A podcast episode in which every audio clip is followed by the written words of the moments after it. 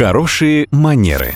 Как произвести впечатление и избежать неловких ситуаций, расскажет преподаватель по современному этикету Татьяна Баранова.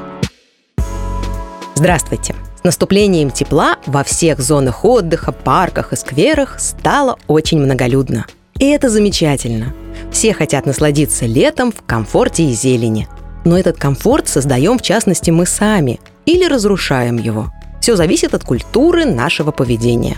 Например, распивать спиртные напитки не только незаконно в общественных местах, но и крайне неуважительно по отношению к окружающим.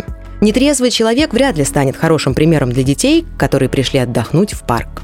Курение, опять же, незаконно, но только на детских площадках. Однако это вовсе не означает, что дымить в лицо маме с грудничком на скамеечке в сквере – это хороший тон. Для любого мусора есть урны, и для окурков в частности. Собаками гуляют в специально отведенных местах. Музыку через динамик лучше слушать так, чтобы она не оглушала всех окружающих. Нецензурная лексика и брань в общественных местах могут стать основанием для штрафа.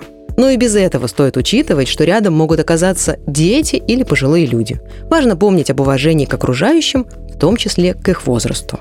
В большинстве своем люди ведут себя с нами так, как мы сами показываем им пример. Так давайте же будем вежливы друг с другом. Это и есть хорошие манеры.